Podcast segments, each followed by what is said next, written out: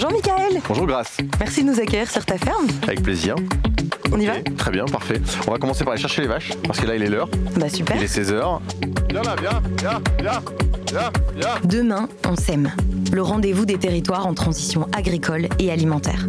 Je m'appelle Grace Leplat et avec l'association Bio en Hauts-de-France, le groupement régional de l'agriculture biologique, je vous emmène à la rencontre des élus locaux, des agriculteurs, des acteurs engagés dans les territoires qui répondent aux défis agricoles et alimentaires des Hauts-de-France. Ensemble, nous allons explorer, comprendre et découvrir des moyens concrets d'agir. Parce que notre agriculture et notre alimentation sont au cœur des transitions environnementales, climatiques, sociales et économiques de demain. L'agriculture et l'alimentation sont les solutions. Accompagnons leur transition.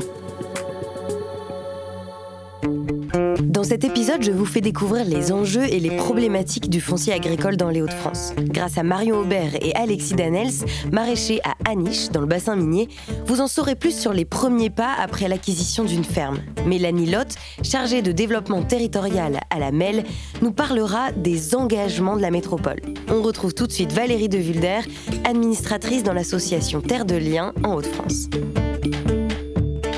Bonjour Valérie. Bonjour. Euh, Valérie, vous êtes administratrice dans l'association Terre de Liens dans les Hauts-de-France. Pour commencer, est-ce que vous pouvez nous, raconter, nous présenter un petit peu cette association? Alors Terre de Liens, c'est un mouvement, euh, un mouvement qui lutte contre la disparition des fermes et qui agit euh, sur le développement de l'agriculture durable et biologique. D'accord. Euh, disparition des fermes, agriculture biologique. Est-ce que vous pouvez nous expliquer un petit peu comment fonctionne le foncier dans les Hauts-de-France, le foncier agricole? Les Hauts-de-France, euh, c'est une région où l'accès au foncier agricole est compliqué. Euh, c'est tendu parce que donc nous avons des bonnes terres. Mmh. donc très sollicitées et une pression foncière. il y a 65% de terres agricoles en fait dans la région. D'accord. Donc euh, on a quand même une surface agricole euh, importante et euh, elles sont très euh, fertiles. Donc, donc très demandées ou... Ouais, très demandées et donc les prix sont chers. C'est à peu près 9500 euros l'hectare. C'est assez cher euh, par rapport à d'autres régions. Et si on ajoute euh, la problématique du pas de porte, qui est euh, une façon de monnayer l'accès au bail, ça peut être l'équivalent du, du, prix à l'hectare en fait. On parle presque parfois de 10 000 euros pour le pas de porte aussi à l'hectare. D'accord. Parce qu'en fait, le foncier agricole dans les Hauts-de-France, c'est majoritairement ce qu'on appelle du fermage, donc de la location de ferme, c'est ça? Oui, majoritairement. À 80%, les agriculteurs sont en fermage. D'accord. Et en plus de ça, euh, il y a ce, ce, ce, pas de porte qui est une pratique légale? Non, une pratique illégale et informelle, mais qui se pratique euh, d'usage dans les Hauts-de-France. Est-ce qu'il y a d'autres enjeux euh, pour les agriculteurs? Oui, le renouvellement des fermes. Dans les dix prochaines années, la moitié des agriculteurs va partir à la retraite. Il y a une enquête qui a été faite en 2020. Euh, 36% des agriculteurs de plus de 60 ans ne savent pas ce qu'ils vont faire de leur ferme.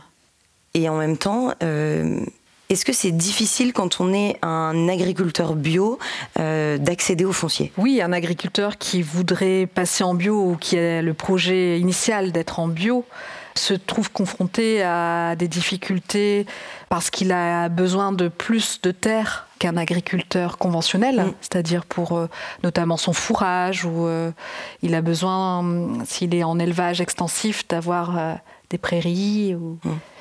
Donc ça rend l'installation plus compliquée. Oui, plus onéreuse et, et, forcément plus compliquée. Quoi. Pour quelqu'un qui veut s'installer, euh, un jeune ou moins jeune, hein, mais c'est compliqué euh, s'il n'est pas dans les réseaux, euh, que ce soit par le biais de sa famille ou les réseaux autour du monde agricole. C'est un monde très particulier. Et donc euh, Terre de Liens et d'autres acteurs euh, proposent un écosystème comme ça pour l'accompagner et mettre en lien avec euh, les acteurs et, même les collectivités. Qu'est-ce que peuvent faire les collectivités pour faciliter, disons, cet accès au bio? S'appuyer sur euh, le potentiel de levée de capitaux de Terre de Liens grâce à nos outils financiers.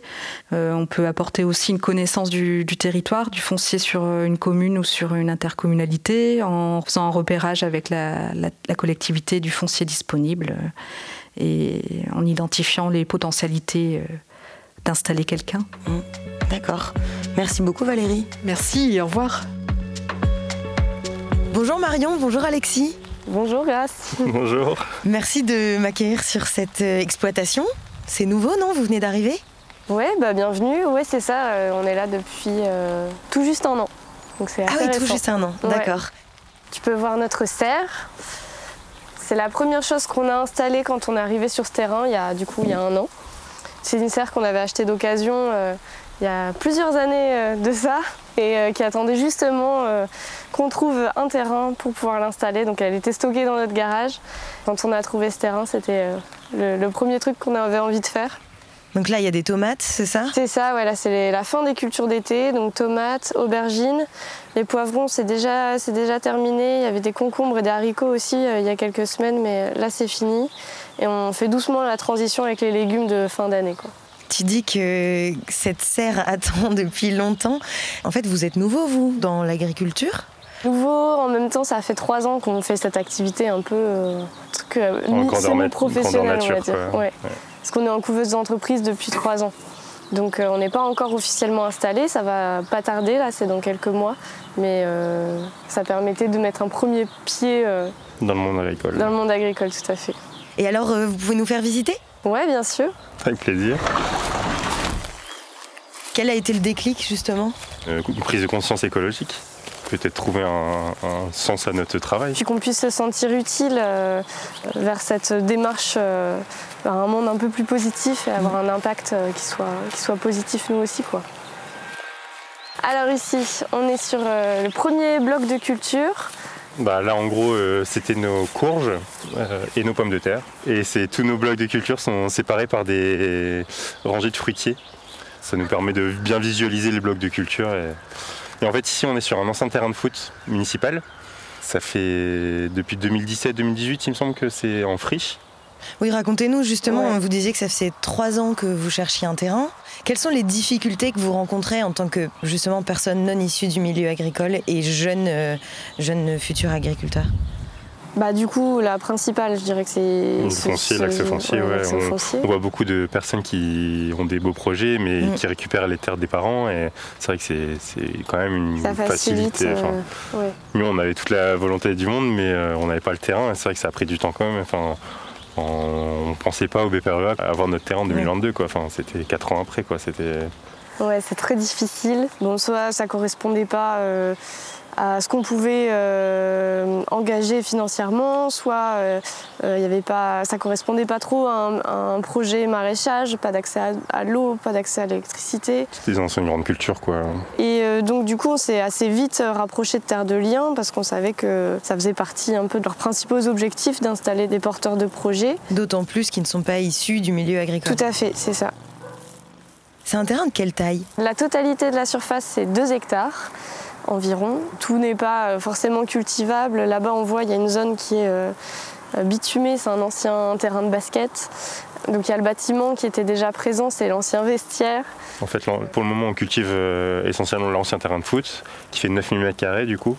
Et il y a tout des pourtours autour, où nous, on, on pense qu'on cultivera plutôt des vivaces. Tout ça, en compris, ça fait 2 hectares, 2 hectares 100. Et on fait de la fleur coupée aussi. Ah oui, d'où d'où toutes les fleurs qu'on a C'est ici. ça, ouais. C'est trop chouette parce que on voit vraiment plein d'oiseaux qui profitent euh, des graines de tournesol. euh. Là, ça y est, les tournesols euh, ont fini de fleurir, ils, ils produisent toutes leurs graines et les oiseaux se régalent, c'est trop chouette. Ah oui, là, les graines, elles sont, elles sont là, c'est ça Il suffit de frotter le... Ah bah là, ils sont déjà bien. là, il y en a presque Mais oui, c'est ça. Soit, soit ils mangent directement dans le cœur, soit elles tombent, elles tombent au sol et ils se régalent. Génial. Du coup, vous, nous, vous, vous racontiez qu'ici, c'est un ancien terrain de football, notamment. Quand vous êtes arrivé, qu'est-ce que vous saviez de la qualité de la terre? Est-ce que ça a été difficile de vous installer à ce niveau-là ou pas? Euh, bah, en fait, il y a des analyses qui ont été faites euh, justement par euh, Bien Hauts-de-France, par Valentin Dubois, de voilà, voir si un projet agricole était viable sur ce terrain. Suite à ces tests, ils ont vu du coup que le projet était possible, on pouvait faire du maraîchage et en bio. Il n'y avait pas de métaux lourds ou des choses comme ça. Ni de traces de pesticides ou quoi, donc euh, ça a permis de passer tout de suite euh, La parcelle en bio, ouais. la parcelle en bio. Et nous, par la suite, du coup, on a pu voir euh, vraiment la qualité du sol. Mhm. Alors c'est un sol qui est assez drainant, très limono-sableux, donc qui retient pas forcément très bien l'eau, mais du coup qui est très facile à, travailler, entre guillemets. Mais euh, non, on est plutôt content. Mmh, mmh. Vu que le terrain est en friche depuis euh, plusieurs années, euh, il y avait vraiment une vie du sol. Enfin, les premières fois qu'on a creusé, il y avait vraiment beaucoup de vers de terre, beaucoup de, il y a un bon taux de matière organique. Enfin, non, c'était plutôt surpris. Enfin, on nous a fait un peu peur et en se disant mais c'est un terrain de foot, enfin, jamais rien va vous pousser quoi. Puis finalement, on a une super année. Et non, non, c'est. top. On fait tout manuellement ici. On n'a pas de machine. on l'a pas dit. On n'a pas de tracteur, on n'a pas de motoculteur. Eau, électricité, vous aviez déjà ici, non? Euh, bah, justement, ça faisait partie des super avantages. Euh, c'est que euh, la ville s'engageait d'une part à clôturer le terrain et ensuite de rénover, on va dire, le bâtiment et de réinstaller l'eau et l'électricité. Donc voilà, là c'est encore le début, mais dans le but d'avoir de pouvoir proposer une large gamme de produits issus du champ voisin. D'accord, ok. Bon, super, merci. Pour aller plus loin, j'ai rencontré Mélanie Lotte, chargée de développement territorial à la MEL. Bonjour Mélanie. Bonjour Caras. Mélanie, vous êtes en train de mettre en place un PEANP, qui signifie périmètre de protection des espaces naturels et agricoles périurbains. Pour commencer, est-ce que vous pouvez nous expliquer ce que c'est? Oui, l'objectif c'est ça, c'est-à-dire qu'on a un contexte périurbain et foncier très complexe et tendu. Euh, on a des exploitations qui ont un parcellaire morcelé, qui ont énormément de précarité. Cette insécurité foncière, elle permet pas de se dire je vais engager une transition, euh, ni je vais transmettre. Donc les agriculteurs sont moins enclins à s'engager dans ces, dans ces démarches-là. Et l'objectif du PEN, c'est vraiment ça, un contrat de confiance de se dire, bah voilà, nous, on préserve sur le très long terme. L'objectif, c'est vraiment de maintenir cette vocation. Mais cette vocation, elle doit aussi être compatible avec nos autres enjeux territoriaux, notamment euh, la ressource en eau souterraine. D'accord. Est-ce que vous pouvez nous expliquer comment est-ce que vous avez engagé cette démarche et puis euh, l'élément déclencheur, en fait? Alors, tout est parti de notre diagnostic agricole euh, devenu obligatoire dans la construction de notre PLUI, donc euh, document d'urbanisme intercommunal. Plusieurs choses ont été euh, révélées dans le diagnostic agricole, notamment le fait d'une grande précarité des terres, mais aussi d'un besoin finalement de préserver nos franges périurbaines. Et finalement, ça prend la forme de cet outil PENP de, de protection. L'objectif, c'est bien ça, c'est bien d'inscrire la jonction entre ce qui est aujourd'hui notre tâche urbaine dense métropolitaine et ce qui est et euh, doit rester avec un profil périurbain euh, plus lâche, donc avec une présence de terres agricoles. En fait, si je comprends bien, c'est le rapport à la terre agricole qui évolue. C'est qu'aujourd'hui, on veut vraiment protéger ces terres agricoles.